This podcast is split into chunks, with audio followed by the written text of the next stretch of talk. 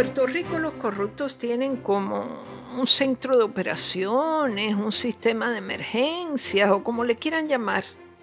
La cosa funciona así. Nombran a una persona un importante cargo dentro de la administración pública y si no es un politiquero de los politiqueros de siempre, suena una alarma idéntica a la que se oye por las tardes antes del toque de queda. Se comunican unos con otros, se preguntan lo clásico. ¿Conoces al nuevo? Eh, ¿De dónde salió? ¿Quién lo trajo? ¿A qué partido pertenece? Y la pregunta clave más clave de todas. ¿Sabes cómo contactarlo? Entonces ese funcionario recién nombrado jefe de una agencia o director de un task force empieza a recibir mensajes de esta naturaleza. Mire, soy fulanito, eh, su teléfono me lo dio Mengano de tal, que suegro de su prima y amigo íntimo de tal asesor, en fin, el resto ya se sabe. Si el recién nombrado al Task Force, ya sea económico o del coronavirus, le hace el menor caso al que le escriba con esa milonga, está frito. Tiene que pensar lo peor y no contestar o contestar con un corte despiadado. Una frase tan aparentemente inocua como, bien, llame de mi parte a tal división en el Departamento de Salud.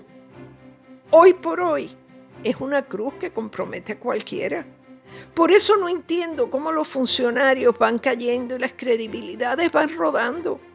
Lo primero que tiene que hacer la gobernadora cuando nombra un funcionario, un jefe de agencia, un asesor o, o un task force es advertirles. Si les pasan un mensaje de texto pidiéndoles enchufe, no se atrevan a contestarlo o háganlo de mala manera. Pues claro, si una persona vinculada de un modo u otro al gobierno, porque en el pasado fue jefe de agencia, o porque ha participado de componendas, o incluso ya está identificado como creador de movidas medio extrañas, y le escribe un funcionario recién nombrado para pedirle un favor, entre comillas favor, esa persona no se merece la menor cortesía hay que bloquearlo en el teléfono o espetarle que no moleste ni comprometa a nadie. Que siga el proceso regular de cualquier hijo de vecino sin que lo brinquen por recomendado. Si les contestasen así a los aprovechados, no se organizarían los escándalos que se han organizado.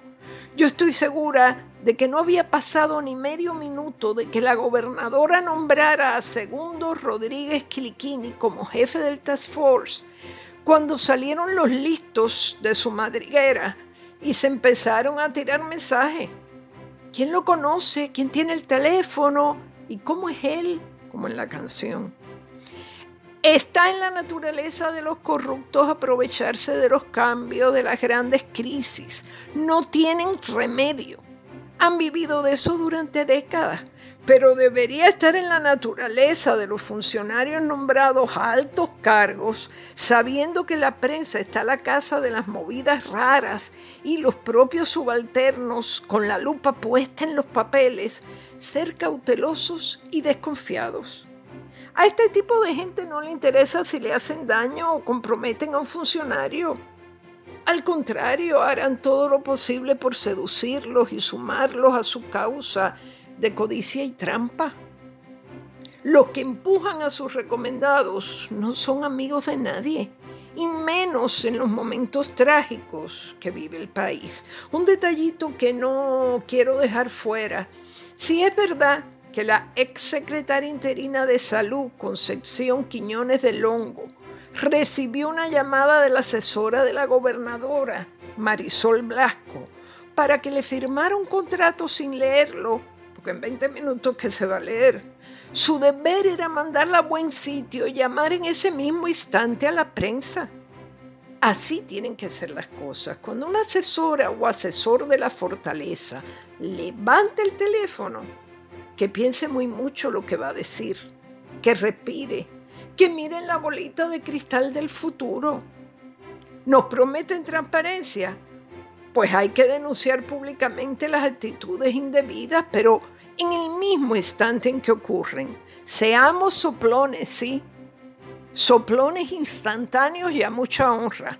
No hay nadie con facultad en la fortaleza ni en los círculos de contribuyentes y amigos de ningún partido lo suficientemente poderoso como para que, al pasarse de listo, no se lo entreguemos en bandeja de plata a la prensa, a los investigadores como Jay Fonseca, a las autoridades federales.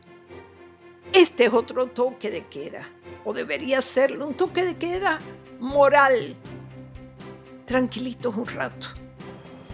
Esto ha sido Maldita Montero. Hasta la próxima semana.